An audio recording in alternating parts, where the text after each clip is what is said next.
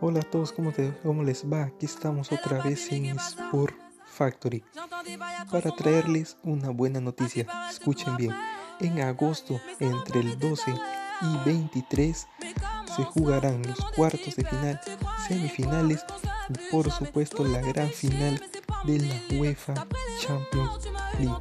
Sí, se jugarán a partido único en la capital de Portugal, es decir, en Lisboa. De esta manera, la Champions League vuelve y con ella sus cracks, sus partidos inolvidables y sobre todo esa pasión que tiene este torneo. Sin duda el mejor torneo de clubes del mundo.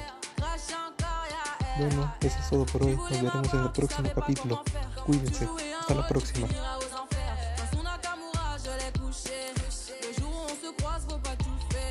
Tu jouais le grand frère pour me salir. Tu cherches des problèmes sans faire